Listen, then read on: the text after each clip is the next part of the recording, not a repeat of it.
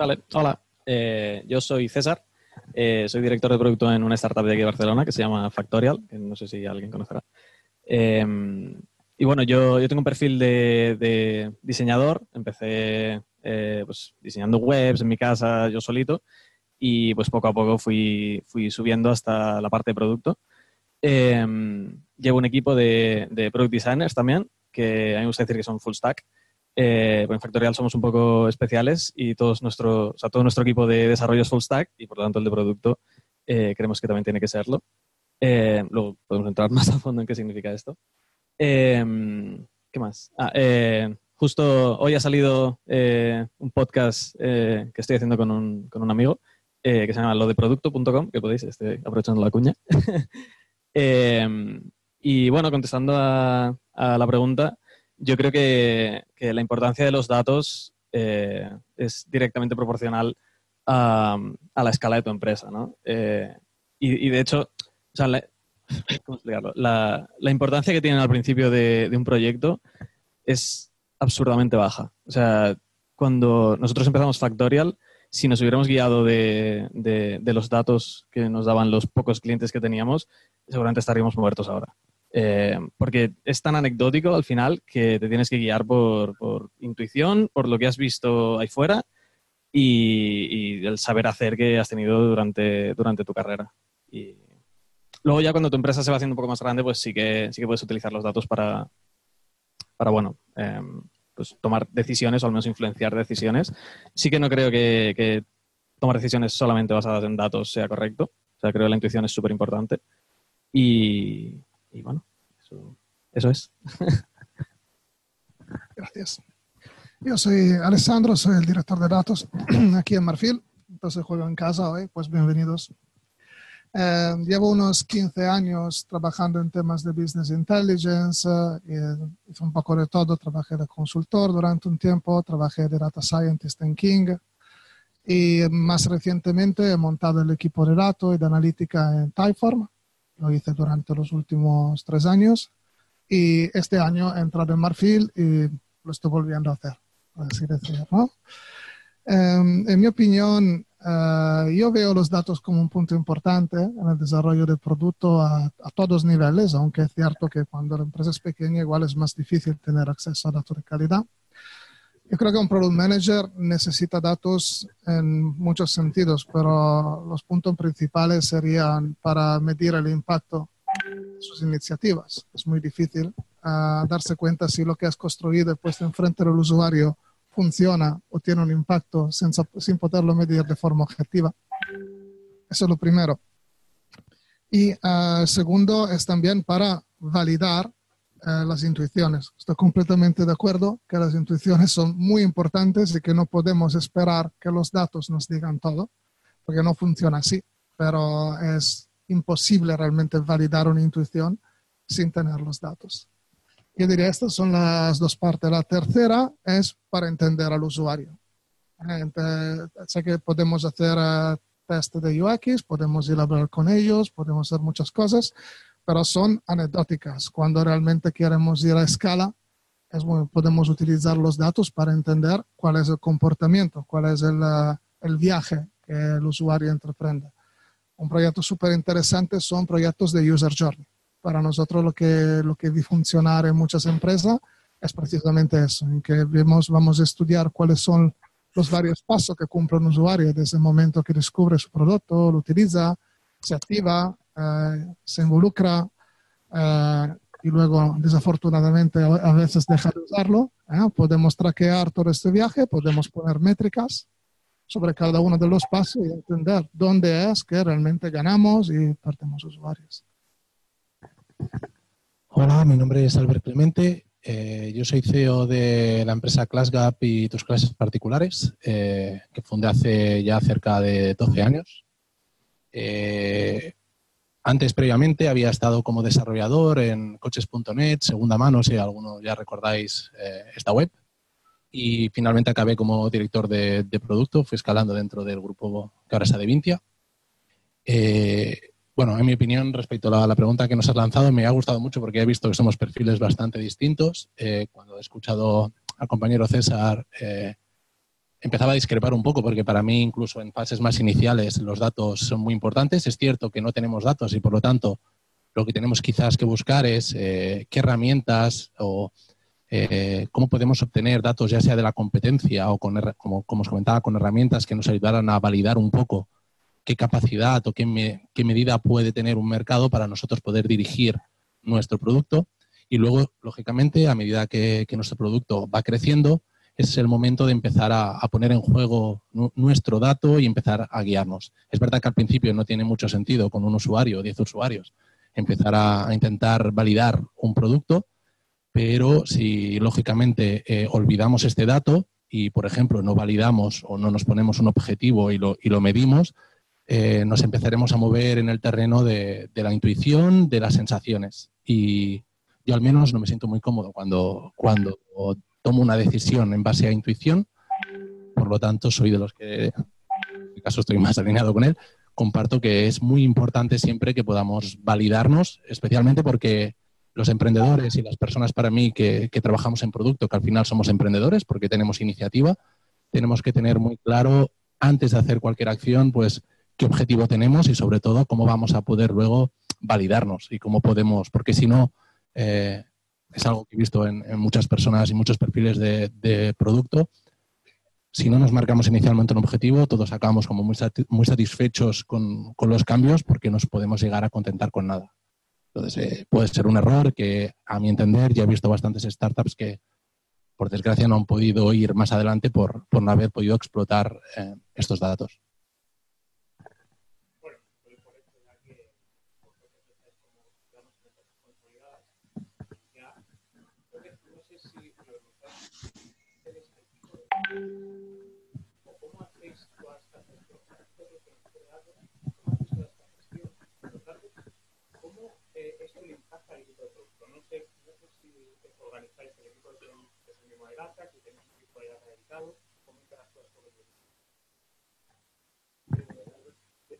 Eh, bueno, en nuestro caso somos una, hoy en día creo que llamamos startup a cualquier cosa. ¿eh? Nosotros somos una empresa pequeña, podríamos decir startup, porque somos 30 y, 30 y pocas personas. Eh, por lo tanto, por, dimensión, por presupuesto incluso, pues no tenemos capacidad para poder tener un, equipo, ni tan solo una persona dedicada full time a poder explotar datos. Es por eso que para nosotros es precisamente de vital importancia que todas las personas que, que trabajan en producto, que tenemos tres personas actualmente, pues eh, tengan capacidad analítica y, puedan en cada momento interpretar los datos y sobre todo decidir cuál es el, KPI que, deben perseguir y hasta qué punto creen o, el mercado o, la historia les permite creer que pueden llegar. Eh, por lo tanto, para nosotros a día de hoy no es viable y todavía así eh, mi experiencia en empresas mucho más grandes como, como Adevincia, que, que en su momento tenía como 2.000 empleados, sí que tenían equipos de, análisis de datos, eh, de business intelligence y demás, y sin desmerecerlo, eh, creo igualmente que aunque su trabajo es muy bueno, es continúa siendo muy necesario que las personas de producto tengan, tengan capacidad para tomar decisiones muy rápido. Y no podemos tampoco esperar a tener grandes científicos de datos que nos resuelvan el día a día o, las decisiones estratégicas del negocio. Estoy de acuerdo hay un poco de todo realmente, dependiendo de la empresa, vi un poco de todo. Antes que todo hay que hacer una distinción entre los que son los equipos de BI, que son los que producen el dato. Esos son equipos más técnicos, o sea, que son los que producen el dato que luego los analistas utilizan. Eso suele ser, en la gran mayoría de sitios que yo he observado, un equipo, ah, existe un equipo de BI existe un equipo que se encarga de colectar los datos de todos los sistemas de la empresa, consolidarlo, ponerlo en un data warehouse y luego a partir de ahí explotarlo. Y luego hay excepciones maravillosas, como por ejemplo Marfil, es una de ellas, que ahora mismo, este año justamente hemos empezado a hacerlo, a crear algo así, a crear un equipo de datos, que es lo que lidero. Em, pero hasta ahora eran los propios equipos de producto que han desarrollado su propia solución de BI a medida porque vieron una gran necesidad de hacerlo es porque esta solución es parte integrante del producto en el caso de Marfil.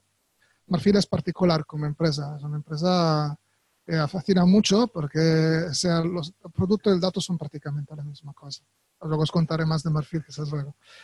Eh, una vez dicho esto, ahí eh, estoy completamente de acuerdo de que un product manager a día de hoy no puedes permitirse de no tener, de no ser literato a nivel de datos. Tiene que saber utilizar el dato en su, en su día a día. Y luego, el rol de data scientist debería ser complementario. Eh, de hecho, donde vi el max éxito, donde me gusta más como modelo, es un modelo que llamábamos de Thought Partnership, en que teníamos a un product owner que trabajaba codo a codo con un data scientist y que tenían uh, skills complementarios. Pero no, es injusto y es uh, muy poco realístico la idea de tener a un product owner que no sabe de datos y tener a un data scientist que se lo soluciona todo. Es, realmente no funciona así. Eh, bueno, yo, eh, nosotros en Factorial no, tenemos un equipo dedicado a datos, la verdad, eh, y es más responsabilidad de 100% de producto, con ayuda de tecnología siempre, porque en nuestro caso toda la gente de producto son, son más tirando a la, a la, parte de diseño, como he dicho antes, pero aún así o sea, son literatos en datos. Y, y, pueden consumirlos, entenderlos y tomar decisiones basadas en ellos. Lo que pasa es que a la hora de producirlos sí que eh, evidentemente tiramos de, de, ayuda de desarrollo. Eh, no obstante, sí que creo que o sea, aprender SQL es una de las mejores cosas que he hecho en mi vida. Eh, realmente, porque es que es útil para todo. Y bueno, nosotros lo que hicimos desde el principio fue, entrando un poco más en la parte técnica, conectar toda la base de datos con una herramienta que se llama Chartio. Eh, y a partir de ahí empezar a tirar dashboards y, todo en base a, SQL y es súper fácil de, sacar cualquier tipo de, de, solventar cualquier tipo de preguntas de pregunta que tengas realmente. Y, y, bueno, eso, entonces, pues poco a poco el equipo de producto va consumiendo esos dashboards, eh, fabricando, yo mismo he fabricado eh, dashboards estos y, y, bueno, vamos, vamos tirando un poco. Pero sí que no, no, no tenemos la escala tampoco de, de, Ahora igual sí que podemos empezar a pensar en tener un equipo dedicado a esto, pero eh, por ahora el equipo de producto.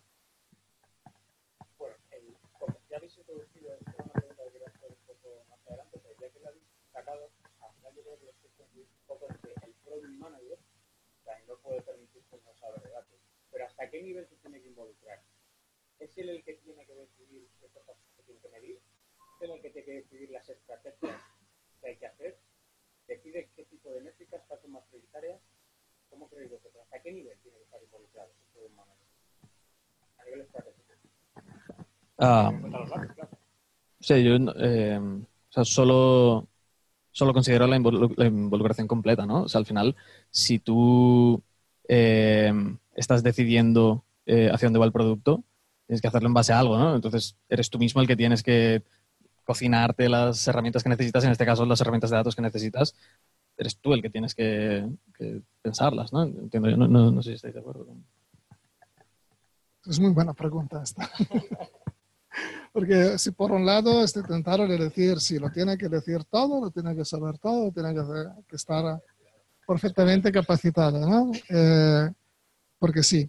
Pero por otro lado, eh, tiene que estar dentro de sus conocimientos y sus capacidades, ¿sabes? Porque igual eh, si el Product Manager no es tan práctico con los datos, puede diseñar una, una métrica mala, implementar un tracking incorrecto y luego eh, como resultado tomar malas Por tanto, eh, lo mejor sería que él tenga la iniciativa. O sea, imagínate, si no tienes ningún tipo de analista o de data scientist con que trabajar, claro, naturalmente lo tendrás que hacer solo tú, porque si no, no lo haces. Correcto. Pero si sí tienes una persona con que trabajar, tienes que colaborar con ellos para que te ayuden en definir cuál es la estrategia mejor para medir. Sí, eh, yo de hecho creo que como, como responsables de, productos sois los indicados para elegir realmente cuál es eh, la métrica, incluso la forma casi como, cómo obtenerla y cómo medir. Es verdad que en mi experiencia también con lo que he ido viendo es más común que las personas de producto, especialmente quizás aquellas que el background que tienen no es tan técnico, puedan tener inicialmente más dificultades eh, para, poder hacer cierto análisis, pero precisamente yo creo que, es importante que os podéis, creo que os podéis apoyar si no tenéis eh, personas, un data scientist en, vuestra organización, podéis mirar de apoyaros igualmente en, los equipos técnicos. Normalmente en los equipos técnicos encontraréis perfiles que aunque no han despertado esa inquietud en ellos, la parte del, del análisis, puede ser que sí que ya vengan con cierto bagaje o ciertas, digamos, con ciertas herramientas que os permitan a vosotros también poder interpretar los datos o incluso cuestionarlos si, la forma como los obtenéis o los interpretáis es correcto. Porque no sé cómo, cómo lo veréis vosotros, ¿no? pero en, al menos eh, tanto en mi organización actual, en ClassGap, por ejemplo, eh, se cometen bastantes errores muchas veces de sacar conclusiones basadas en datos eh, que de alguna forma desde producto se podía interpretar que esos datos realmente estaban reflejando la realidad y realmente, pues ya sea el origen del dato o la forma de medición o simplemente pues la forma como incluso se visualiza, una, tontería, ¿eh? como, como, algo así, puede llegar o ha llegado, en este caso, a, tomar una, una, mala decisión, que incluso puede ser fatal en, en, alguna corporación, especialmente si estamos empezando. Si estáis en una startup pequeña, pues algo, un detalle en, un mal tracking, en, un, una mala elección de un KPI o incluso en, la interpretación de ese valor, puede llegar a ser bastante, bastante costoso. Hay, dos lados de la, del problema, ¿no? Un lado es cómo lo medimos y qué tracking implementamos y qué KPI calculamos. Y el otro lado es la interpretación. Por tanto, en la parte de la primera parte, si tienes un data scientist, entonces lo que nos gusta es que lo que queremos ver es que el product manager llegue con las preguntas correctas, no con las soluciones.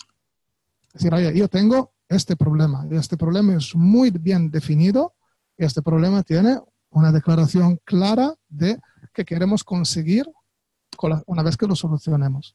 Y a ese punto decir a Data Scientist, oye, ayúdame a resolver este problema, ayúdame a contestar esta pregunta y dejar que sea el Data Scientist que te diga cómo medirlo. Claro, naturalmente, después de varios ciclos de esto, el Product Manager aprenderá también cómo medir ciertas cosas, ¿no? Ahí se crea ese círculo que es positivo y virtuoso. Eh, la interpretación, tres cuartos de lo mismo. Yo creo que esa tiene que ser una, una, una cooperación, porque ahí hay mucha sinergia. Porque el data scientist conocerá las estadísticas, te sabrá decir si el número que estás mirando igual no es significativo, si hay algún confounding de por medio, si algún, algún otro elemento que no estás teniendo en cuenta desde un punto de vista técnico, matemático, estadístico, pero no conoce ni llegará a conocer el producto lo bien que lo conozcas tú.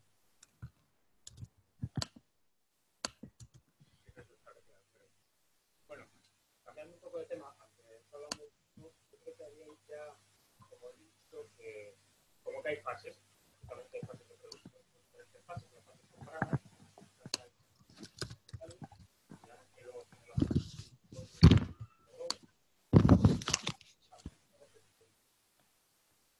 ¿Cuál creéis que son las métricas a fase si consideráis, por ejemplo, que tenemos tres fases? La fase de, de, de prototipado en por dos fases y la fase de. ¿Qué dos métricas consideráis?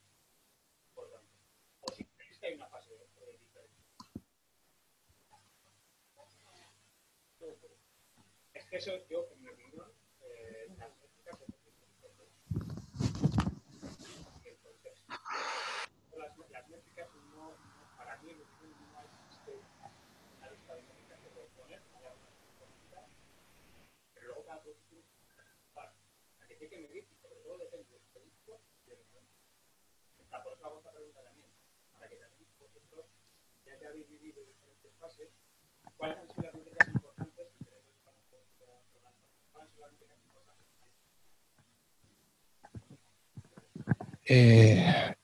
quizás es la pregunta más complicada ¿eh? que, puedes lanzar, porque de hecho, y, bueno, hasta ahora más o menos sí, pero esta no, ¿eh?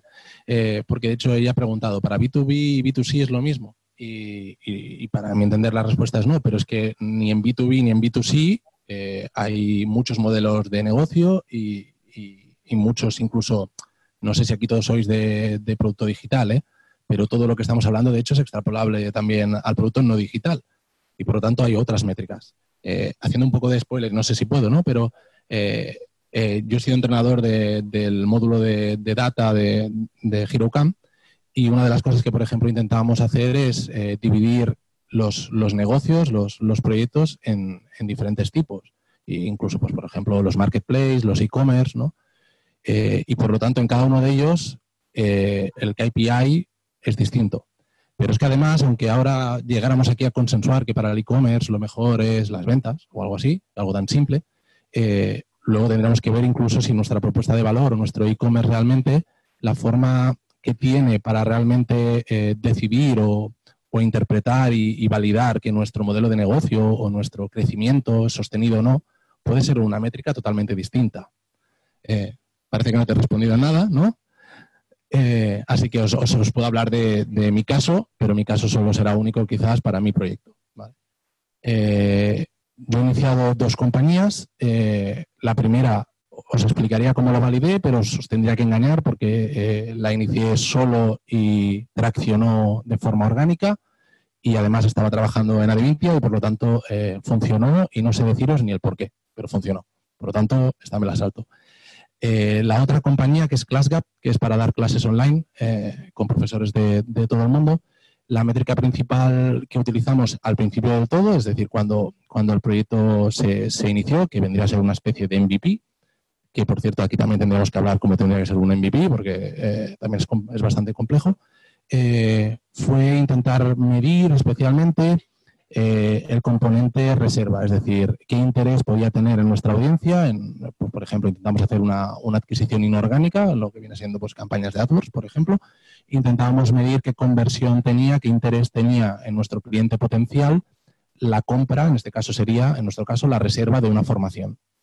Eh, nos basamos en esta métrica, intentamos marcarnos un objetivo porque ya más o menos entendíamos de la competencia y de otros negocios que, que habíamos hecho qué valor podíamos esperar y sí que intentamos marcarnos una cifra del decir, pues mira, si obtenemos una cifra inferior, que ahora ya no sé cuál era ¿eh? exactamente, pero imaginaros inferior al 20%, eh, el producto, pues casi simplificando, lo tiramos y vamos para otra cosa.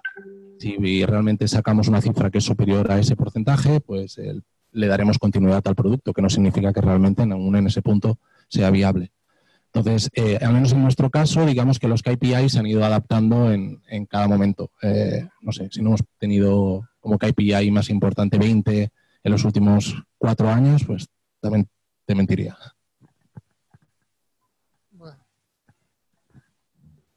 Sí. Eh, bueno, en Factorial, Factorial es un software de recursos humanos, para quien no, no lo conozca. Eh, y hasta hace un par de meses lo ofrecíamos gratuitamente a todas las empresas del mundo, sin, sin ningún límite. Eso ha cambiado, así que si, si llegáis ahora, eh, lo siento.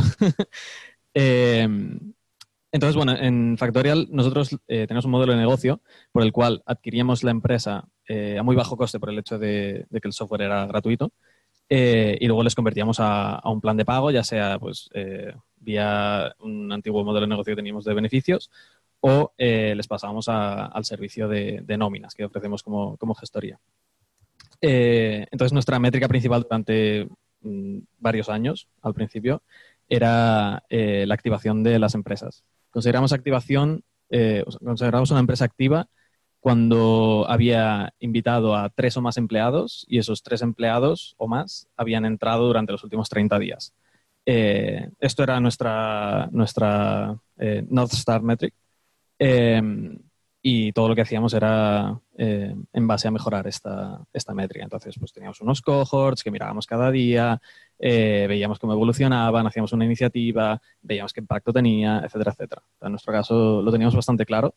Eh, ahora ha cambiado, porque una empresa de tres o más nos da igual con nuestro nuevo modelo. Eh, pero sí, eso era la historia.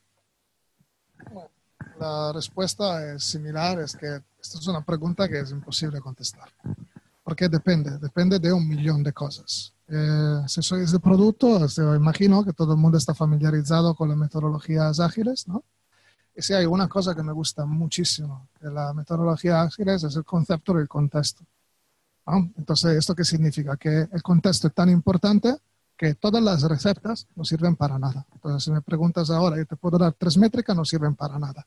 Entonces, en lugar de ir a buscar receptas, creo que eso es lo, que, lo más importante que aprendí de la metodología ágil, es buscar, eh, es decir, principios. principios de alto nivel que yo luego sepa aplicar a todos tipos de contextos. ¿Vale? De eso, yo lo que diría es cualquier métrica que se elija tiene que ser una métrica que está muy relacionada con el valor que percibe el usuario. Eso sería lo primero. Lo típico, eso ya te puede descartar todo lo que son las vanity metrics. Si tienes una apps, no te importan las instalaciones. Si tienes un software de service, no te importan los signups. Tú puedes tener millones, pero si al día siguiente no activan y se van, ¿vale? no sirven para nada. Entonces, igual, adoption. Adoption ya lo ves mejor. Si la gente utiliza su producto, una, una razón habrá. Realmente, cuanto más consigas relacionar, atar a doble hilo esta métrica con el negocio, eso es lo mejor. Además, cambia en el tiempo. Eh, por ejemplo, en Typeform siempre hubo un problema bastante importante con la retención, porque mucha gente, mucho one-off, gente que llega, usa el producto y se va, y luego no lo ves nunca más. Entonces, estoy ahí muy preocupado con la, durante una temporada con la retención. Entonces, la, la métrica de elegir a ese cuarto o ese año se convierte en la retención porque la empresa estratégicamente decide de fijarse en la retención. Aún así, ojo, porque eh, también una vez elegido una métrica, no necesariamente la mejor uh, North Star. Ejemplo, la retención. Vale, entonces pongo mi retention rate como métrica. Cuando el retention rate ha caído, ese usuario, ese cliente, yo ya lo he perdido. No hay nada que pueda hacer para recuperarlo a ese punto. Ya lo he perdido. Entonces, esa es una métrica se define una lagging metric. Lagging porque ya ha pasado, porque tarda tiempo. ¿No? Entonces, hay métodos que se pueden utilizar para entender cuáles son los comportamientos a nivel de engagement de los usuarios que predicen la retención. Un ejemplo práctico, en Typhon vimos que, por ejemplo, Typhon sabéis que es una empresa de, formularios, ¿no? Entonces, recoger respuestas parecía un muy buen indicador, ¿no? Y resulta que en vez no era tan importante como tener múltiples formularios activos a la vez. ¿No? Y vimos que si yo tenía múltiples usuarios activos a la vez ahora, eso era muy eh, fuerte predictor de la retención a tres meses vista. Y eso me daba tres meses de tiempo para poder detectar ¿no? de si eh, mi producto iba a retener mejor o peor. Pues en concreto nos tardó mucho en eso y eh, escaparse de la receta es muy importante. Por ejemplo, en SaaS hay esta cosa de la, ese tío que hizo la, métrica Metrics for Pirates. Habéis escuchado eso, ¿no? De la activación, adquisición, activación, conversión a pago, retención, viral y eso. Y eso es una Biblia y todo el mundo sigue eso. Por ejemplo, en nuestro caso, activación contaba cero. El día que lo descubrimos con los datos, teníamos un equipo de 10 personas que trabajaba en activación. Tuvimos que decirle, no, no sirve para nada. O era mitad conversión y mitad adquisición pero cada caso es completamente único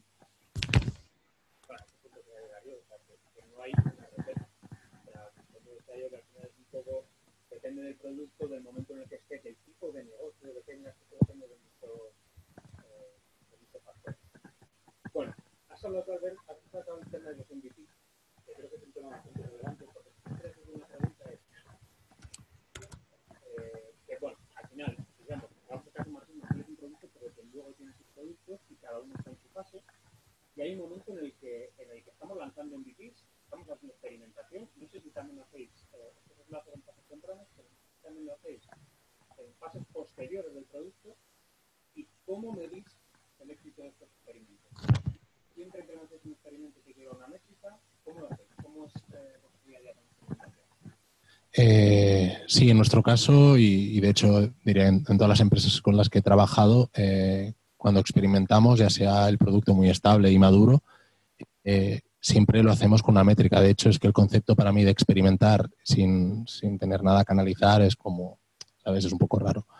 Eh, por lo tanto, sí que lo hacemos y además siempre igualmente hay un conflicto, especialmente con, las personas de, de producto muy puristas, que es hasta qué punto el MVP tiene que ser MVP porque hay veces que incluso se, nos plantean ideas que es lanzar eh, cosas sin sentido que luego querremos eh, sacar una conclusión en base a un, no sé, montar una landing page que dice una tontería con un botón rojo. Y Si no conseguimos el resultado que nos marcamos, quizás desestimamos esa, esa iniciativa y pensamos que esa idea no, no, es buena. Y también estaría bien cuestionarnos hasta qué punto ha sido demasiado, nos hemos pasado de frenada y hemos hecho un MVP demasiado MVP. Eh, y aquí es donde, en parte, tenemos también de nuevo que, sacar nuestro lado más también crítico y analítico para intentar eh, también hacernos una idea eh, de, de, eso. Antes de incluso lanzarlo, cuestionarnos hasta qué punto el dato que vamos a poder medir va a ser significativo o no.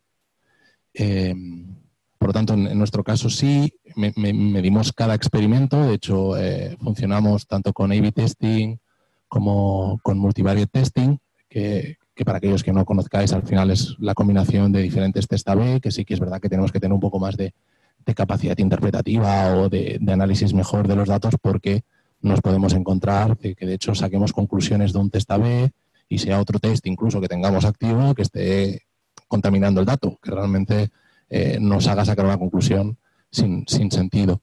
Eh, nosotros los MVPs que hacemos últimamente sí que intentamos que sean menos MVPs y que por lo tanto tengan un poco más de, presencia, que o sea, intentamos hacer lo mínimo, pero lo mínimo con lo que realmente creemos que es necesario para poder realmente responder la pregunta de si tiene o no tiene sentido el desarrollo de ese producto. ¿vale? A mí me gustó mucho, por ejemplo, como lo hacía InfoJobs. Eh, estuve colaborando en su momento también en AD20 con, con InfoJobs. InfoJobs hacía mucho, cuando lanzaba un producto, eh, lanzaba incluso un producto fantasma. Y es que lo único que hacía era ponía un botón e intentaba simplificarlo mucho con, pues, en, el estado de las ofertas de, las empresas intentaban poner un botón de si, os, si te ofrezco el servicio de, yo qué sé, de, nóminas, ahora pienso en nóminas por, por tema factorial, ¿eh? porque estás aquí y supongo que es por eso que he pensado. Eh, ¿Hasta qué punto hay o no hay interés en, en ese servicio? Este tipo de, validar hipótesis puede ser muy sencillos de, muy, muy sencillo de, interpretar, pero sí que es verdad que cuando queremos pivotar un poco en nuestro negocio y queremos incluso cambiar pues, un flujo de, de, conversión o de registro de un usuario, sí que tenemos que tener en cuenta hasta qué punto pues, el UX realmente puede o no puede condicionar a, a, sacar una conclusión u otra. Entonces, en nuestro caso, los MVPs intentamos últimamente que sean más, más producto y no solo un, un enlace o algo. Bueno, yo desde el punto de vista de los datos, que es lo mío, más que todo, diría que es muy importante hacer unas hipótesis previamente, definir una métrica previamente y establecer una definición de éxito previamente. Luego se pueden montar experimentos, MVPs y lo que sea. Porque si no lo tienes previamente, luego es muy fácil caer para confirmation bias. A ver, lo quieres ver, quieres que funcione, si le invertiste, ya le pusiste mucho cariño. Entonces, claro, es muy fácil luego bajar el listón y acabar sacando algo que no sirve. Eso por un lado. Eh, del lado del producto, que bueno, se me escapa un poco, pero tuve la suerte de trabajar con unos product managers muy buenos en algún momento. Y para mí, eh, en el momento que llegamos en un MVP, ya hemos validado la idea. Ya la hemos validado. O sea, crear un MVP para validar una idea ya es un error, porque eso te supone una inversión y el MVP, la definición es un producto, o sea, que tiene que ser algo que tú puedas, ya es listo para enseñar uh, a tus usuarios que los clientes lo usen. O sea, esa es una inversión validar una idea no requiere un MVP. Validar una idea requiere un poco de inteligencia un poco de creatividad. Uh, un ejemplo que a mí siempre me gustó muchísimo, uh, Freddy Bersley de Volt me lo ha contado, esto era una empresa que quería montar un sistema que, para los agricultores, que lanzaba drones y sacaba fotos de sus campos y luego había un modelo de machine learning que hacía una predicción ¿no? de uh, cuánto cosecha al final del año. O sea, la idea es cojonuda, hay que validarla. Entonces hacemos un MVP. MVP habría sido, vale, compramos un dron barato y cogemos a tres ingenieros de Machine Learning, vamos a sacar fotos, vamos a montar el modelo, vamos a hacer todo esto, todo lo otro y creamos un MVP. O sea, aparte que Learning suele ser bastante binario, o sea, si lo haces bien o no funciona, ¿no? Pero más allá de eso, ¿cómo lo lograron? alquilaron un helicóptero para un día. Un tío se puso con una cámara fotográfica a sacar fotos del campo de un tío. Lo mandaron a un agricultor que eran 30 años que hacía cosecha. Le dijeron, oye, basado en esta foto, ¿cuánto te da esa? Más o menos esto. y lo fueron a vender a la gente. Y la gente lo vio y les gustó mucho. Basado en eso se sintieron muy cómodos. Entonces eso es algo que hicieron en una semana y se gastaron muy poco. No, pero realmente eso es la definición de MVP, ¿no? O sea, MVP no quiere decir necesariamente desarrollar el producto. Tú puedes validar eh, una idea de muchas formas. no, no, entiendo cómo, al final, o sea, tú un MVP lo haces para enseñárselo a un cliente o posible cliente y que te diga, vale, aquí está mi dinero. Esto es para lo que vale un MVP. Entonces, eh, se, han conocido un montón de eh, startups que han empezado, bueno, no te sé decir ahora ninguna, han empezado siendo una lista de Excel, que no tiene nada que ver con el producto final, no han tocado ni una línea de código y realmente cumplía el, valor mínimo que, podían aportar a los usuarios o clientes y de esta forma han validado que el modelo tenía sentido. O sea, realmente lo, que tú has descrito yo lo considero un MVP. Claro, es una cuestión de definición, ¿no? Bueno, eh, es un mínimo viable product, entonces tiene que ser un producto, ¿no?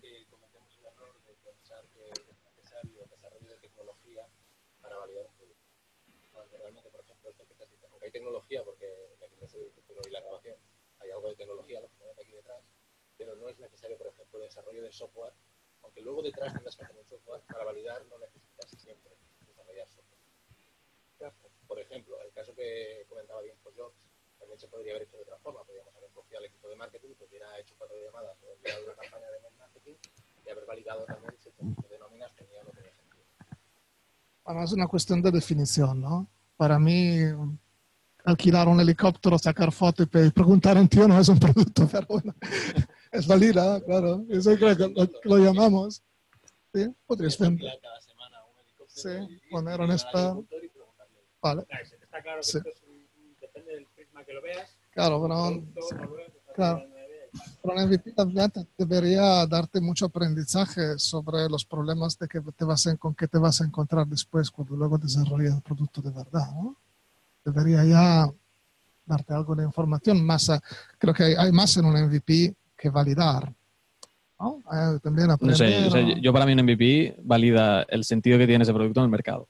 O sea, sin, sin, tener en cuenta el coste que tiene desarrollarlo, sí, es otro tema. Pero lo que es el producto en el mercado, eh, la respuesta te la da el MVP, o sea, si tiene sentido o no. Y ya te digo, o sea, sí que al final es, es un tema de definición, el, ejemplo que has comentado, eh, a mí me parece un MVP bastante bueno, de hecho. Siempre que el agricultor realmente que no se equivoque. Eh, aquí te lo juegas un poco, pero bueno.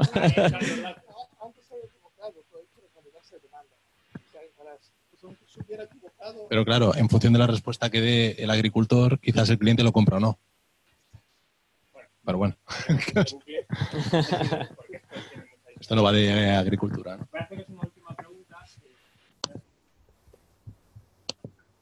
una pregunta como tal. Me gustaría que cerráramos este bloque quizás con un par de herramientas que puedes recomendar eh, para que se las faciliten, que se las puedan llevar y para que se eh, Excel. Excel hace todo, ¿eh? Es decir, podemos hablar de muchas herramientas, pero eh, realmente Excel lo hace todo. Y por lo tanto, digo Excel o Google Sheets o, lo que queráis.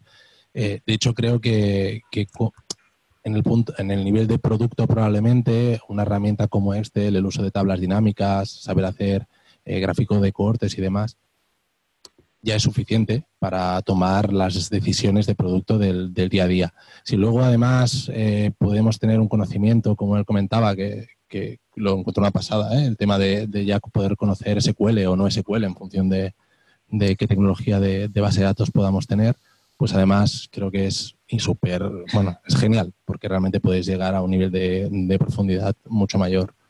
Eh, para nosotros en el día a día sí que tenemos dashboards y otras plataformas y, otras eh, tecnologías internas para poder explotar datos, pero con, con, Google Sheets, por ejemplo, conectado pues, con un Google Analytics y directamente sobre nuestra base de datos, en nuestro caso con MongoDB, es más que suficiente. Y yo os animaría que tampoco os complicarais mucho en, este punto, ya que el Excel además es relativamente sencillo de, hacer servir. De acuerdo. Bueno, yo estoy, si estoy aquí es porque hace 20 años hice un curso de Excel. ¿Verdad? ¿eh? Historia verdadera. Y bueno, a ver, estoy de acuerdo en las fases iniciales. Llegará un momento en que si tienes todo como Excel desde el punto de vista de data governance, de gobierno del dato, eso será, sería horroroso, desde un punto de vista técnico también. ¿eh? Entonces, a cierto nivel hay que replantearlo todo, pero es cierto que al principio Excel es potentísimo, hace muchísimas cosas. Eh, de la misma, del mismo palo, hay algunas herramientas a día de hoy que son software as a service y también son, eh, son freemium. Eh, una que a mí me gusta muchísimo es Amplitude y que te permite traquear ciertos comportamientos de los usuarios, o sea, le pones un trocito de código en tu producto y luego te ofrece todo tipo de, de, de elaboraciones gráficas, una interfaz para poderlo utilizar, puedes montarte tu propio dashboard y todo eso. Ahora, no es una solución definitiva, no es un sustituto para una solución de BI a escala. El riesgo grande que conlleva es que la gente se acostumbre a usarlo y luego, claro, desde un punto de vista del usuario, mola muchísimo y no te das cuenta que lo que tienes por detrás no te garantizará una, un crecimiento orgánico y un data governance en condiciones. Pero para empezar es maravilloso. Y mano a mano con eso, otra herramienta que se llama Segment, que permite implementar tracking en vuestro producto y luego los mismos datos enviarlos a varias aplicaciones distintas. O sea, tú Mira, va. implementas tracking una vez y luego lo mandas a Google Analytics, a Intercom para enviar email, a Autopilot para ¿Qué automatizar. parece tu hijo? Una herramienta muy buena, pero ojo, no es un, un sustituto. ¿Cómo he montado los webinars online? Puede complementar. Es que sí. Si lo vais a implementar, hay que hacerlo con mucha estructura. Mucho, mucha estructura, documentación, mucho... em, La hostia, ¿eh? Porque si, si dejas a cualquiera empezar a ¿Me implementar el evento que quieres, te encuentras como me Yo, desde que he llegado yo los he puesto en. Typeform. eh, me tardó dos Está años. en este momento ahora. dos años, que tenías toda la empresa que funcionaba sobre un set de datos que estaba por todos lados, y todas las métricas estaban súper confundidas, cada uno hacía lo que quería y ha sido muy difícil quitarlo. Eh, bueno, en nuestro caso, eh, como comenté un poco antes, eh, empezamos desde, desde el minuto uno eh, guardando todos los datos que generan nuestros usuarios en la base de datos. ¿Por qué? Porque luego puedes cruzar cosas. Si utilizáis un producto como Analytics, que para empezar está muy bien porque te lo da todo hecho, el problema es que luego no puedes saber quién hizo qué o de qué forma hizo qué. O sea, nosotros eh, sacamos mucho valor de, tenerlo todo en nuestra base de datos. Y para consumirlo, eh, como comenté antes, pues recomiendo mucho Chartio o productos similares, que hay bastantes, eh, que básicamente con SQL pues te enchufas a la base de datos y te haces lo que, lo que tú quieras. O sea, desde reports en gráficos de absolutamente cualquier cosa hasta eh, incluso hicimos un dashboard para nuestro equipo de operaciones para que pudiera consumir datos de nuestros clientes sin tener que desarrollar producto. O sea, lo hicimos todo con SQL, porque da además unos controles eh, a los que te puedes conectar, pues, por ejemplo, dropdowns, eh, buscadores, historias, eh, que el equipo de operaciones pues entraba en Chartio, miraba ahí, hacía tal, y era como un MVP de un producto que lo acabamos desarrollando eh, de forma interna. Y, eso, o sea, la, flex- la flexibilidad que te permite una herramienta como Chartio es increíble. O sea, muy recomendado. Bueno, pues bueno, voy a apagar el micrófono porque al parecer no se me está viendo nada, porque lo estamos grabando en streaming, no se me está viendo nada. Con lo cual le pido perdón a la gente que está escuchándolo y a partir de ahora hablaré por el micrófono. Y bueno, no sé si tenéis alguna pregunta a alguien, le paso el micrófono, preguntáis. Empezamos por aquí si quieres y ahora te mando a ti. Hola, muchas gracias. Tengo varias preguntas, pero lanzo una y a ver si eh, nosotras trabajamos en una empresa de B2C de suscripción. Somos una app de bienestar sexual para mujeres y lanzamos hace unas semanas y utilizamos Segment, Amplitude, Apps Flyer, Revenue Cat, luego tenemos en las stores los datos, etcétera. Y no coincide ningún dato en ninguna plataforma. Entonces, me gustaría entender hasta qué punto es normal esta inconsistencia y cuál es el, el máximo de inconsistencia que se pueda tolerar para que realmente los datos sean fiables. Ah, guardarlo en vuestra base de datos. O sea, es, es la solución que nosotros hemos encontrado al menos, porque también nos encontrábamos el, el tema de, pues mira, Analytics dice unas cosas, pero claro, Analytics te lo carga el 80% de la gente, porque el otro 20% pues tiene un adblocker que, que lo suprime y no, no te enteras de nada. Eh, base de datos. Lo- guardáis los eventos que todos, o sea, todos los eventos que los usuarios hagan en vuestro producto en vuestra base de datos y eso lo podéis minar con SQL y eso va a misa. O sea, eso es, es lo que es. Si- A ver, tú tienes dos tipos, grandes tipos de datos. Uno son datos de tracking y el otro son datos que vienen de tu, del backend de tu propia herramienta. Los datos de tracking, eh, hay muchísimas cosas que pueden ir mal. O sea, si, sobre todo si en frontend eh, es suficiente que haya un pop-up blocker y no llega, se pierden, eh, cada, cada herramienta hace su propio tratamiento. Cada, entonces, el tracking es 80-90% fiable a lo mejor. Pero sigue siendo muy útil, porque sigue siendo muy útil porque te permite detectar trends. Y mm, lo suyo es tener una, eh, origen, un origen de datos que, venga de tu base de datos y que eso sea tu, como se dice, source of truth. Entonces, esa es la verdad. Y toda la empresa la establece como la verdad. Si no te pueden pasar cosas como me ha pasado a mí, que hace tiempo cuando llegó una- unos investidores hacer el due diligence después de haber hecho la financiación Serie B, que eran 50 millones, llegaron y que hicieron la, la pregunta más simple del mundo, que era, ¿cuántos clientes tienes? ¿Ah? Y le dieron cinco números distintos. Y no era, y no era que fueran todos eh, incorrectos, todos eran correctos.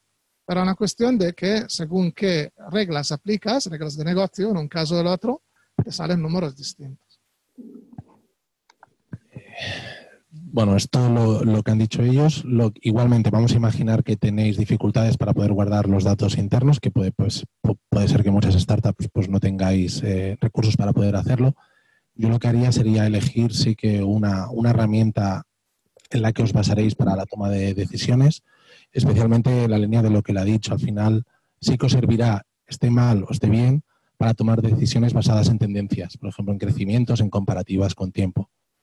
No obstante, también cuando hablamos de, por ejemplo, de Google Analytics, por ejemplo, y demás, eh, sí que deberíamos intentar analizar y saber un poco, entender cómo, cómo o sea, al margen de que quizás el, el 10% hay un 10% que no se contabiliza todo y que yo creo que es mucho menos, ¿eh? pero bueno, eh, cómo realmente interpreta esos datos.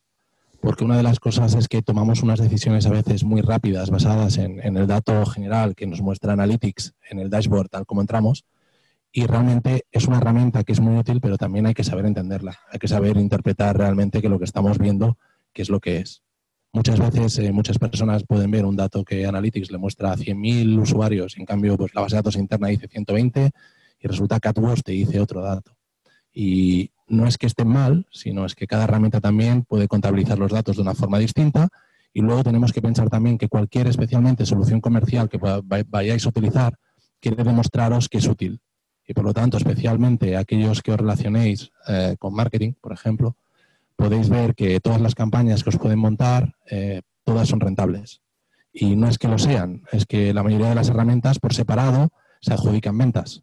Y puede llegar a ser nuestra labor, si estamos como producto y pues llevamos la monetización o, o algo así, entender en qué punto realmente una métrica es, es, de, es gestionable o es o es adjudicada a una herramienta o a otra. Por lo tanto, eh, es por eso que para mí el data es muy importante a nivel de producto, porque si no comprendemos, por ejemplo, este tipo de insights de las herramientas, pues podemos llegar a, a cometer errores.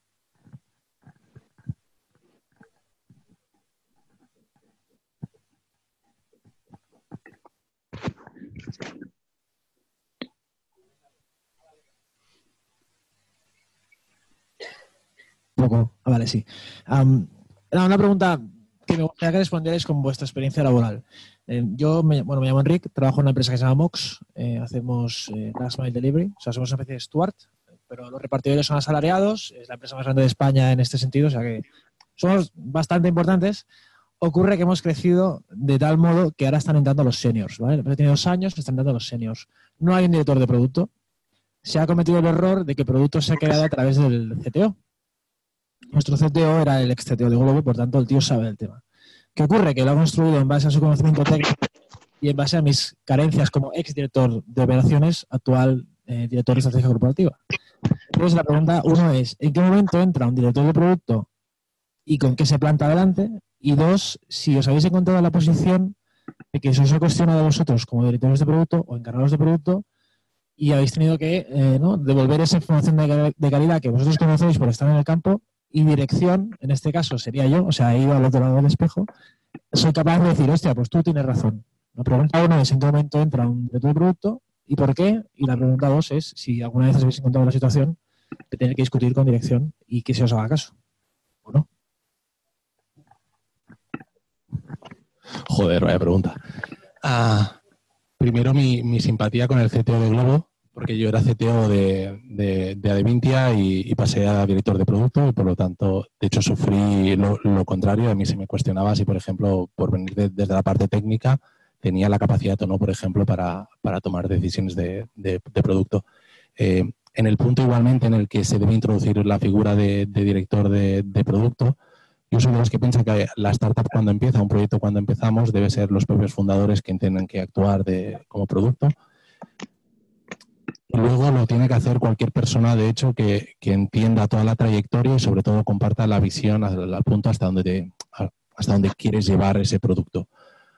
Normalmente imagino, y, sobre todo quizás como vosotros habremos leído todos bastantes libros, digo un punto que normalmente también creo que está sobre las 20, 30 personas en, las corporaciones, donde cada vez es más necesario que haya una persona que centralice la toma de decisiones de, de- de producto. En mi caso sería ese punto cuando realmente eh, se ha validado el producto y estamos en una fase de crecimiento y tenemos clientes y demás donde se debe incorporar. Al tema de si el director general o, o el director o el presidente de la compañía, eh, si me he encontrado con, con problemas, por ejemplo, siendo director de producto, sí, lógicamente.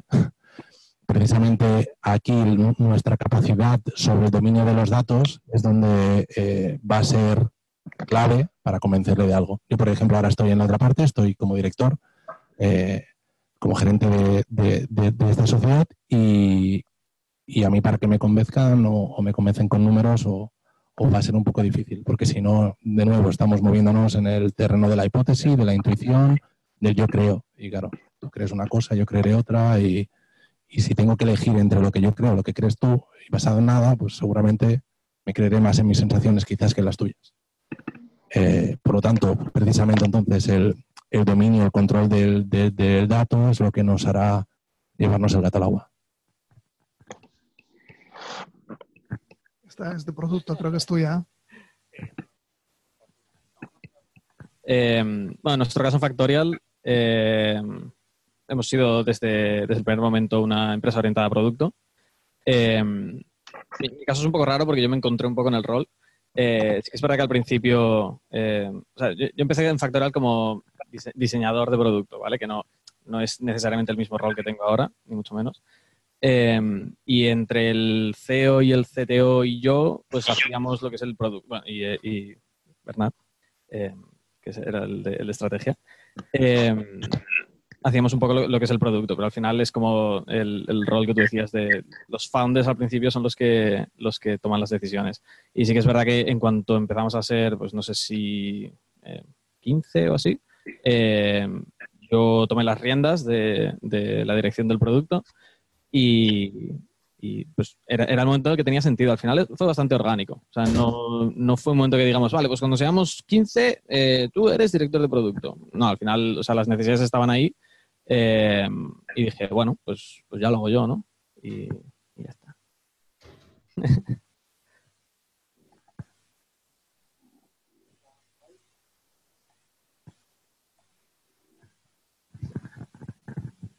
Gracias. Eh, bueno, yo, soy CEO de una, de una compañía que se llama Spaceboost. Hacemos software de automatización en publicidad.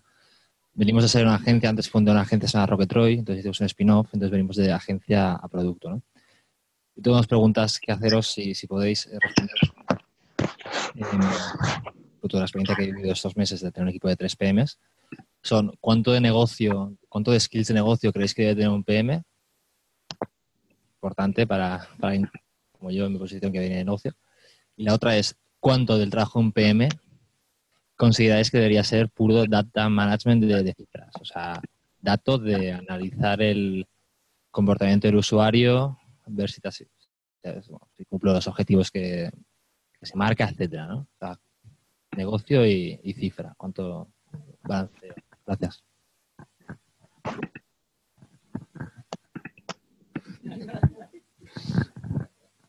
Patata caliente.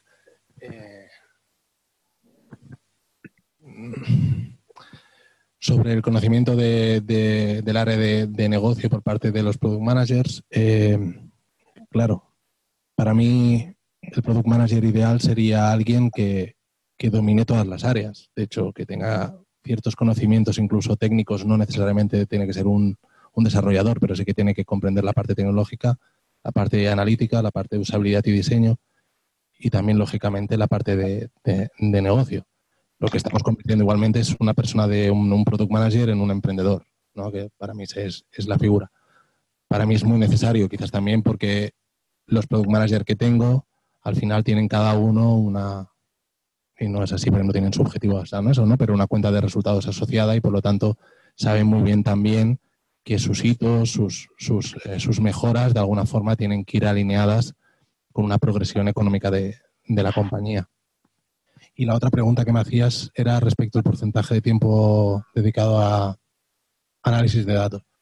Eh, es que todo depende, yo creo, eh, de nuevo, en el momento en el que esté el producto y, en la necesidad que tenga la, iniciativa o la historia que, que tengan ahora en manos, porque muchas veces eh, puede pasar que un análisis simple, porque sea sencillo, en cuestión de 15 minutos, 20 minutos, esté resuelto y hay ocasiones en las que incluso como product managers tenemos que saber eh, dejarnos guiar, por, ya sea por, nuestro, no sé, por el director general, si es que había estado haciendo esas funciones antes, o por un programador, o por un, na- naturalmente, si hay un- una persona experta en datos en la, en la compañía. Más que nada porque también nos ha pasado, pues, personas que han podido estar peleándose con datos durante mucho tiempo, incluso finalmente acabar obteniendo conclusiones que no eran del todo quizás válidas o viables, y de haberse dejado quizás ayudar, acompañar por, por algún compañero, pues podríamos también haber acelerado el proceso de producto. No sé si he dado tu respuesta. Bueno, lo de los datos lo contestamos antes, ¿no? Cuanto más posible mejor, sobre todo que sepa, hasta dónde sepa llegar, tenga cierta conciencia, ¿no? De esos detalles. Pero en el negocio, a ver, el producto es el negocio. Tengan que ir cuanto más mejor. Sí, yo lo, lo uso que ellos. Si queréis, es que sí que me gustaría a mí lanzarles un par de preguntas, porque ha salido. Bueno, te contesto a lo tuyo, en mi opinión. Yo creo que, mm, o sea, no concibo un product manager sin, sin saber. O sea, porque es que el product manager tiene que entender el negocio y tiene que creerse el producto. Si un product manager no se cree el producto, difícilmente va a poder querer tirar hacia adelante. Entonces, tiene que saber mucho de negocio y, en mi opinión, tiene que saber mucho de data. O sea, tiene que estar muy involucrado, entre otras cosas. ¿eh? Tiene que saber también de gestión de equipos, tiene que tener un montón de skills. Al final, digamos que el product manager es, digamos, la figura que está en el centro de todo. Está entre el centro del negocio, está en el centro de marketing, centro de tecnología, o sea, y tiene que hacer malabares, dirigir un poco la orquesta para que todo tire hacia adelante. Con lo cual, sí, tiene que saber mucho de negocio. Y tiene que estar hablando mucho y discutiendo mucho con el CEO. Y en respuesta a lo que tú decías, ¿cuándo entra y cuándo le tienes que decir a, la dirección eh, o, enfrentarte muchas veces y decirles que no? Tienes que, un product manager tiene que saber decir que no. Porque muchas veces él sabe cosas o, son cosas tan técnicas que no puede explicar y tiene que seguir hacia adelante, tiene que hacer un experimento y tiene que arriesgar. Entonces, siempre va a haber ese conflicto. A veces acertarás y muchas veces no acertarás, pero tiene que existir ese conflicto, sobre todo basado en datos. No puedes hablar con la dirección sin un dato en la mano, no puedes hablar por intuiciones. Entonces, quería hacer una pregunta porque ha salido al hilo de la tuya y es que estábamos hablando de cómo montar esas bases de datos. Habéis comentado que para tener centralizados bien los datos tiene que haber una base de datos. Entonces, esta quizás es más para ti, Alessandro, es, no sé si existe la fórmula mágica, seguramente no, me vas a decir que no existe la fórmula mágica, pero ¿cuáles serían los primeros pasos para montar una base de datos? Eh, esta quizás es una pregunta un poco más técnica, para montar una base de datos o con alguna herramienta, algo sencillo, para poder tener estos datos. Tiene que tener una estructura determinada, tiene que tener un volumen, tipo de tablas, no sé. Algo, coméntanos algo sobre esto. Bueno, realmente es una, la respuesta es muy triste y es probablemente lo que no queréis escuchar. Eh, la implementación técnica es lo menos.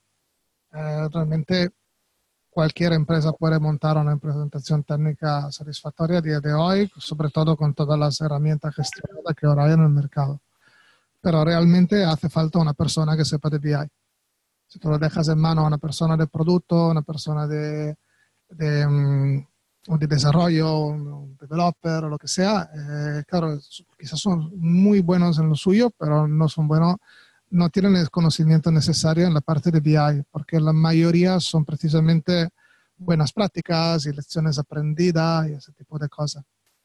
Aún así, lo que recomendaría yo, lo primero es que hay mucha gente ahí fuera que está muy dispuesta a ayudar. Yo, yo primero, mira, cualquiera de vosotros, si mañana me llamáis y me decís, oye, tengo que montar, no sé dónde empezar, y yo un par de horas os dedico con mucho gusto. Y hay muchísima gente ahí fuera que hará lo mismo, muchísima. ¿vale? También ahí se, se, crean ahora ciertas plataformas que, que, intentan precisamente llenar este gap. Es decir, yo quiero, no quiero un consultor que me cobre mil euros al día, quiero alguien que me ayude un poco, me asesore. Eh, hay, una, hay una herramienta que vi hace mucho, bueno, os lo contaré cuando lo vea, que pone en contacto mentores para Growth Mentor, creo que se llama, y también alguna persona de dato por ahí. Eh, o si no, realmente a mí me contactaron muchas personas personalmente diciéndome, oye, estoy en una startup, me ayudas y tal, y yo media hora con mucho gusto y muchísima gente lo hace. Pero ir por vuestras cuentas o sin tener esas bases es muy peligroso. Eh, igual podéis montar algo que os va a fallar en algún momento cuando más lo necesitáis, o peor, que os devolverá token en que no podéis confiar.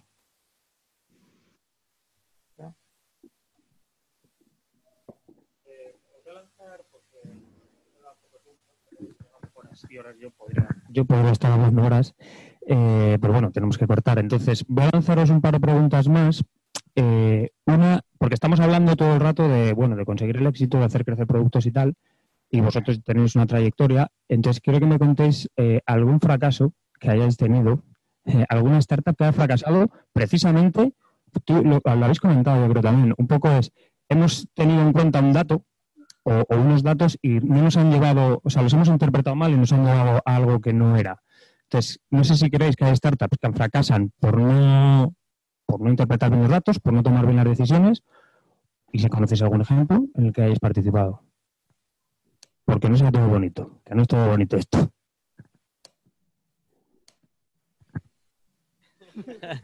eh, no, no, no, conozco ninguna empresa así de primera mano que haya fracasado completamente por, por eh, minar mal los datos.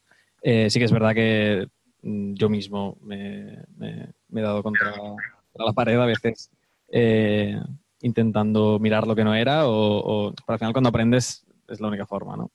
Eh, y sí que evidentemente estoy 100% seguro que he tomado decisiones basadas en datos que o no eran correctas o los datos no eran correctos o eh, historias así, pero o sea, esas que han fracasado enteramente por esto, pues no, no, no sé si tenéis algún ejemplo vosotros.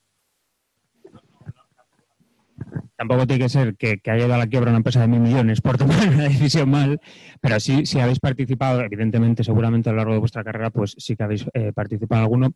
Solamente, o sea, quería sacar esta pregunta porque parece que todo es muy bonito y que empezamos, montamos una startup, le ponemos cuatro datos, una base de datos y esto empezamos a tomar decisiones y nos lleva hacia arriba.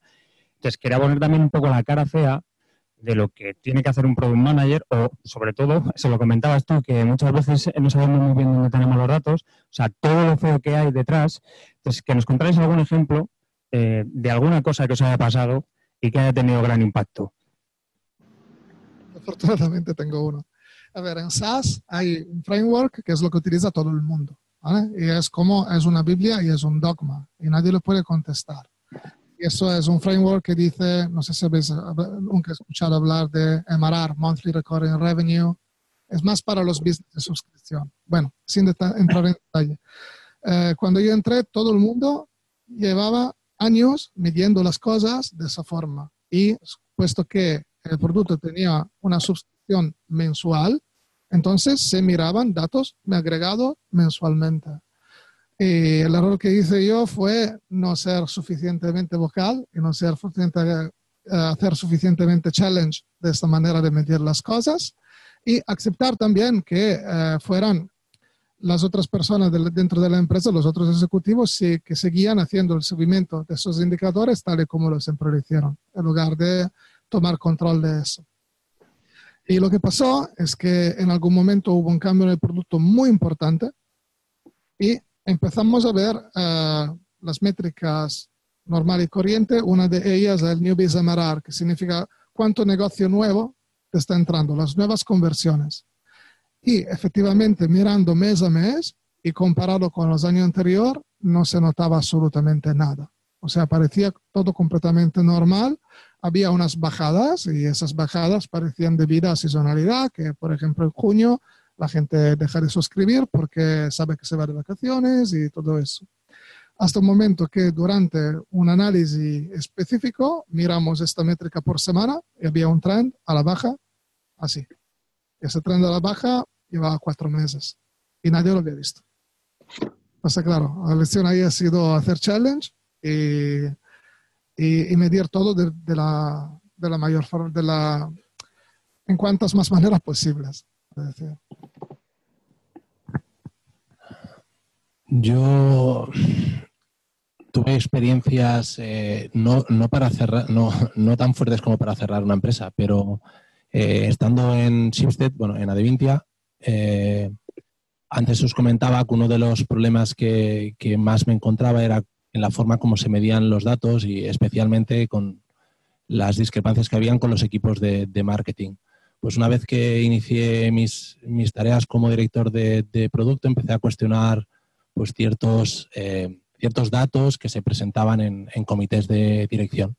Y uno de ellos, por ejemplo, pues era algo tan obvio que incluso en este caso el director general tampoco que se había percatado, era la suma de todas las inversiones que se hacían de marketing y, y su rentabilidad no cuadraba. Es decir, es como si hubiera muchas más ventas de, de las que la cuenta de resultados estaba expresando. Eh, y era básicamente, por como os comentaba antes, porque Facebook mide de, de una forma y aquellos que quizás, bueno, muchos de vosotros quizás que ya lo conocéis, hay un sistema de atribución que la mayoría de las herramientas lo tienen configurable, pero como si, no, si sois vosotros los responsables, tenéis que saber que tenéis que pues, seleccionar la correcta para vuestro negocio, porque si no corréis el riesgo, pues que, que penséis, como le pasaba a Devintia, que los eh, 100.000 euros que invertían en Facebook eran rentables, que los 100.000 que invertían en Instagram eran rentables, que los 200.000 AdWords eran, eran rentables y que los de Twitter también lo eran. Y la realidad es que solo AdWords era rentable en ese momento. Y era pues por la forma como se medían y se impactaban los usuarios, Facebook se, pues, se aportaba unas ventas que no eran suyas, o sí, dependiendo de cómo lo queramos analizar, y así lo mismo con Twitter, LinkedIn, eh, no sé bien bien, pero creo que el volumen de pérdidas por haberlo hecho bien superaba el millón de euros al año, por no haberlo medido bien. Pero monstruo, con monstruo en el buen sentido, pero la medida, eh, por, por, el, por el tamaño que tiene, que tiene este tipo de empresa, pues no pasa nada en cuanto a que no, ni hay despido, ni se cierra el negocio, ni nada, ¿no? Pero no medir las cosas bien y, y, y tomar una decisión con un dato que no conocemos bien bien cómo se mide, pues puede llegar a tener ciertas consecuencias. Sí, eh, yo aprovecho. Eh, se me ha ocurrido un, una anécdota, bueno, es un poco contraejemplo, eh, pero básicamente en Factorial teníamos una feature, que no, no entraré en detalles de cómo es, pero pensábamos que muy poca gente la usaba y, lo medíamos pues en plan, vale, esta empresa la usa, esta empresa no, esta empresa la usa, esta no. Y tenía un uso, pues no sé, del 2-3% eh, en comparación con el, con el número de empresas. Eh, así que decidimos quitarla. ¿Y qué pasó? Que absolutamente todas las empresas que utilizaban la feature nos escribieron en plan, eh, por favor, reconsiderad porque habéis quitado esto, eh, nos, salvaba la, nos salvaba la vida. Y lo que pasaba, o sea, la, la, métrica estaba bien y, y, había pocas empresas que la usaban. Lo que pasa es que la feature era poco descubrible y para las empresas que la descubrían y la utilizaban, era la hostia. O sea, era increíble.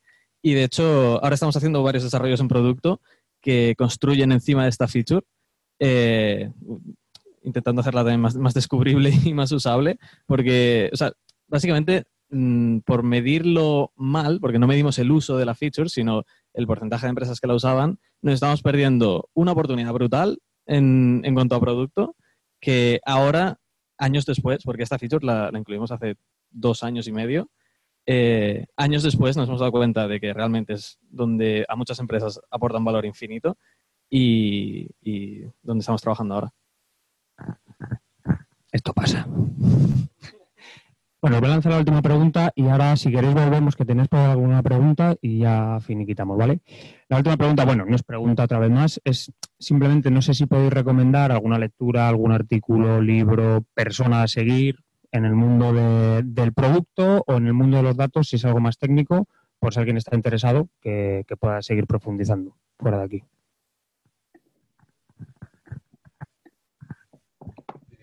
Para mí un libro que, que es muy útil para, para product managers que se quieren introducir al mundo del dato es Lean, Lean Analytics, que, todo, que ya es un libro que tiene quizás sus cinco añitos o seis añitos.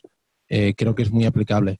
No porque dé recetas directamente de cuál es el KPI que tenéis que elegir y, y exactamente con qué problemas vais a afrontar y cómo lo vais a medir, etcétera, pero sí que os obliga un poco a, a ver diferentes ejemplos de la industria de, y sobre todo intenta que razonéis y que intentéis realmente por vuestra cuenta analizar en, vuestro producto cuál es el, KPI mejor. Y sí que es cierto que con, con los ejemplos que, que, os va aportando durante el libro, pues podéis empezar a encontrar muchas similitudes. De hecho, lo más normal que os encontréis, y os hago spoiler, es que eh, veáis que vuestro producto hace match con muchas tipologías de, de producto distinto. Y es bueno, es muy bueno. Pero tenéis que al final, en cada momento, elegir cuál es esa métrica que, que, más os interesa. Para mí es el libro, además creo que ahora está en español también y que es muy recomendable. Yo os recomiendo un blog post de TechCrunch que se llama Five Building Blocks of a Data Culture, I think. Algo así, porque se habla mucho de cultura de datos en las empresas, de empresas data driven, y yo no creo que mucha gente tiene claro realmente lo que significa tener una cultura de datos en la empresa. Y esto es un, post muy bien estructurado que es corto y es asequible para todo y lo explica muy bien. Eh, bueno, un poco más de forma eh, general, el blog de Intercom toca muchos de estos eh, aspectos y o sea, en general para producto está bastante bien. Nosotros utilizamos bastantes metodologías que, ellos desarrollaron. Y luego hay un post muy interesante que no me acuerdo exactamente del título, que, es algo en plan Everything you need to know about a, data-based company, o algo, algo así. Eh, que es básicamente una Biblia. Eh, es, más para, es más en cuanto a negocio casi, que diría. Eh, pero de cómo funciona por dentro una empresa que lo que vende son datos. O sea, te lo cuentan todo y es bastante, bastante guay. Pues gracias. Eh, no sé si tienes por ahí el micrófono, eh, alguien que quiera lanzar la pregunta. Yo tengo una pregunta. Hola, soy Laura, soy PM en Typeform, pero muy recientemente, así que no hemos llegado a coincidir. Espero que mi pregunta conecte un poco con esos errores más o menos grandes y también con cultura de datos en una empresa. Uh, una de las cosas que yo me, me he encontrado especialmente a la que crece esta idea de datos en empresas es que nos ponemos la visión túnel y cuando hablamos de datos la gente solo piensa en datos cuantitativos y nos olvidamos de todos los datos cualitativos. De hecho, lo que te encuentras es gente que dice, no, voy a mandar al UX a que haga un par de entrevistas y ya está. Entonces me gustaría que compartierais sugerencias, tips, ideas de cómo construir una cultura de datos correcta, que la gente que, entienda uh, cómo hacer funcionar tanto la información cuantitativa como la cualitativa juntas y cómo las metodologías cualitativas son tan importantes como las cuantitativas.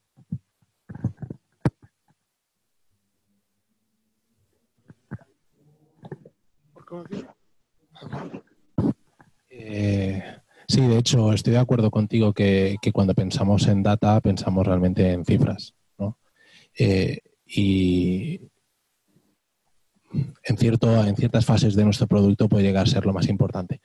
No obstante, especialmente cuando empezamos un, producto, los datos cualitativos pueden ser muy importantes. Lo que pasa es que también tenemos que tener unos conocimientos sobre cómo obtenerlos, porque precisamente al ser cualitativos eh, pueden llegar a ser totalmente subjetivos. Y aquí es donde eh, el interés o el bias que puede tener un product manager puede llevar hacia un tipo de dato u otro, que no puede ser. No obstante, por ejemplo, en, incluso en una empresa mediana como, como, la nuestra, el dato cualitativo es muy importante, especialmente, por ejemplo, en, la relación con los clientes. Hay muchas veces que los datos no van a poder responder todo.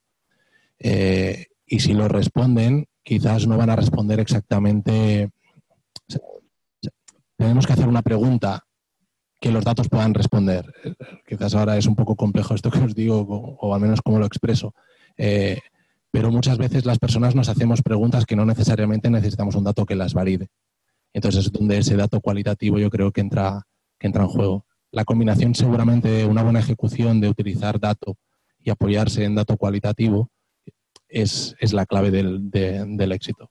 Y lo que nos es bien, bien, bien cómo podemos hacer que, más cuando en las grandes corporaciones lo que hacemos es acabar dedicando recursos y equipos de personas, por ejemplo, a, la minería de datos, a la ciencia de, datos, eh, cada vez más veo la dificultad para que estos dos mundos realmente se puedan, se puedan entender.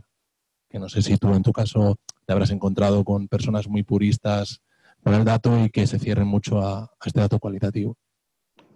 Mira, yo he descubierto, honestamente, los datos cualitativos justamente en Typeform, gracias a una persona de UX que realmente lo hacía muy bien. Ahora ya no está, desafortunadamente. Y lo que he notado es que es, eh, es, es binario. Los datos cualitativos son binarios. Si quieres usar datos eh, cualitativos, tienes que realmente entregarte dedicarle muchísimo tiempo. Y lo que noté es que salían cosas muy buenas, pero el tema es que los product managers estaban liados, ¿sabes? Se iban y tal, igual entraban en una entrevista con eh, una persona en concreto, se quedaban con esa idea anecdótica, a partir del día siguiente, esa ya era ver- verdad. ¿no? Y era muy complicado conseguir ese tipo de inversión por parte de todos, porque es como, ¿sabes? Esos dibujos que son puntitos, ¿no? Tú vas apuntando puntitos, al final se ve la cara. Necesitas muchos puntitos. Y en el caso de UX eh, caritativo es muy difícil conseguirlo. Aún así, son una herramienta complementaria e importantísima porque te permiten realmente entender al usuario hablando con ellos, ¿no? Eh, otra cosa que he notado es también eh, hay que tener cuidado cómo se presentan. Porque, por ejemplo, una cosa que yo veo mucho en estos casos luego son las personas. ¿no? Entonces me llegan con esta foto que tiene la cara de un hipster por ahí y me dice, mira, Mare, él tiene su startup, tiene dos perros, le gusta rock and roll, esto y el otro, y, ah, y el producto es eso. Digo, vale, ¿eh? No sé, yo de datos digo, vale, pero ¿segmentaste? ¿No? ¿De dónde viene esta persona? Ahora, esos son arqueotipos, no son segmentos. Y muy a menudo los se presentan como segmentos. Entonces, lo mismo que dices, es que es muy importante, pero necesita mucha dedicación, tiempo y mucho cuidado. Sí, eh, también añadir que hay algunos frameworks que te permiten eh, analizar datos que son más cualitativos de una forma un poco cuantitativa. Eh, imagino que es el, el clásico. Eh, nosotros hemos sacado un montón de información de, de- de esta herramienta que tenemos en Factorial. Incluso está guay, relacionando un poco con, con el mundo de los datos y de cruzar cosas. Hemos detectado un montón de oportunidades de venta eh, a gente que votaba muy bien en el MPS, que es bastante obvio, pero hay mucha gente que no lo hace. Eh, y luego, por otro lado, también tenemos otra herramienta que es más cualitativa, eh, que es cuando tú intentas borrar una cuenta en Factorial, eh, te preguntamos por qué quieres borrarla y las procesamos todas manualmente. Eh, todo, todos los mensajes que, que- que la gente nos pone a la hora de borrar la cuenta nos ha sido súper útil para detectar eh, cosas como orígenes de tráfico que no tenían ningún sentido para nosotros porque la gente se pensaba que era otro producto. Eh, cosas que no se entendían en el producto y que la gente no llegaba a utilizarlo porque no entendía cómo hacer algo que sí que se podía hacer. O sea, este tipo de, datos que no son necesariamente eh, llevar entrevistas a X clientes, sino son un poco más masivas, menos high touch, diría, pero igualmente válidas y a, a nosotros realmente nos, nos ha sido súper útil. O, por ejemplo, también hace poco hicimos una, eh, una encuesta eh, de, de features, de cuáles son las features que no tenemos que los clientes o usuarios activos más valorarían. Y siempre con un campo abierto. Y la verdad que, o sea, sacas una cantidad de información que es útil. eh, no- no- ya digo que no, no es a nivel masivo, no es toda tu base de usuarios, pero sí que es una cantidad importante de gente que, al final, si todo el mundo dice lo mismo, pues pinta que, es eso. por eh, completar la respuesta, yo te diría, vamos, esto es opinión mía, eh, los datos eh, cualitativos quizás eh, te ayudan mucho a entender una parte, pero y puedes sacar patrones, puedes sacar cosas. Si una respuesta es muy clara, pues bueno, puedes tirar por ahí, pero yo eh, en mi cabeza no cabe creérmelo. Con lo cual siempre eh, debería venir detrás un proceso de experimentación hacia, eh, o sea, intentando explorar el camino que te está marcando, pero sin creértelo. Es decir, es valioso para que te marque el camino, para hacer los primeros MVPs o los experimentos, pero siempre tiene que haber un número detrás. O sea, tú no puedes dar por válida una opinión de una persona, de una o de un millón, porque puede ser que un millón esté equivocado. Ojo, no creo, en muchas ocasiones puede decir no, pero puede ser. Entonces, hay que validarlo, en mi opinión, científicamente. Tiene que haber un experimento con un número detrás que lo demuestre. Entonces, es mi opinión. ¿vale? No sé si hay por ahí otro par de preguntas.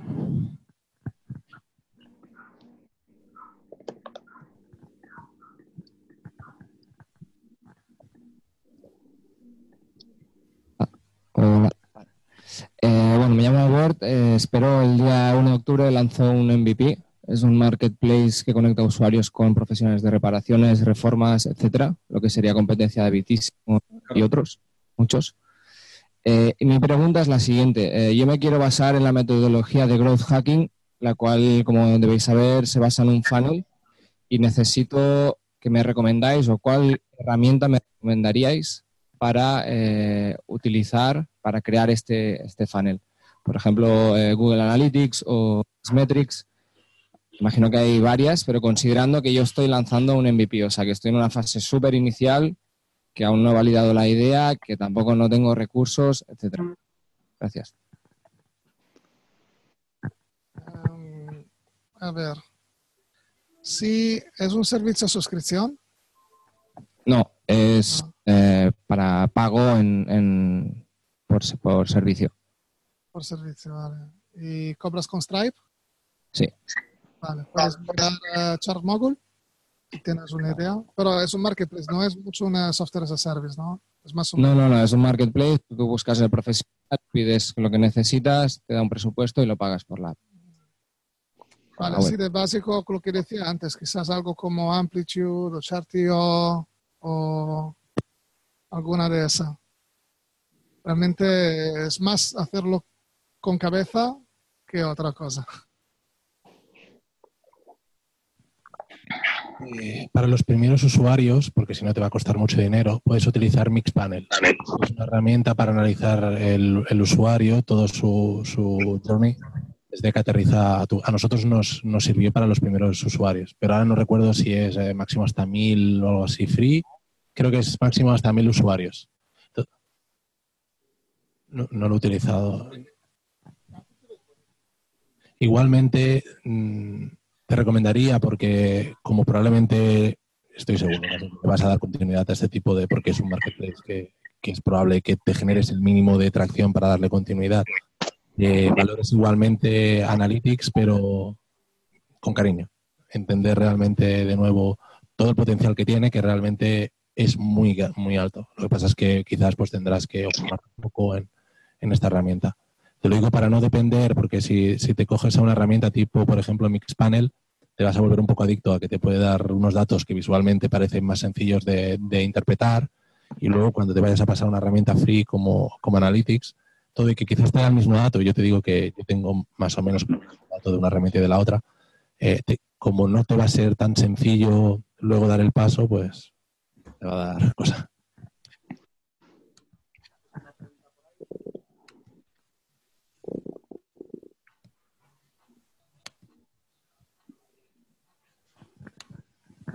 Bueno, pues eh, yo también, como, como dice Alessandro, yo estoy para ayudaros también en lo que necesitéis. Si alguien tiene alguna duda sobre cómo tiene que comportarse un product manager, cómo tiene que interactuar y demás, pues bueno, estoy a vuestra disposición para que me preguntéis.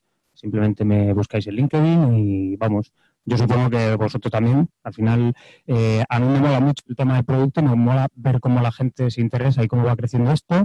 Me molan mucho los datos, me mola mucho la parte científica. Y bueno, eh, todo lo que pueda aportaros, pues oye, yo me presto. Y simplemente agradeceros que hayáis venido.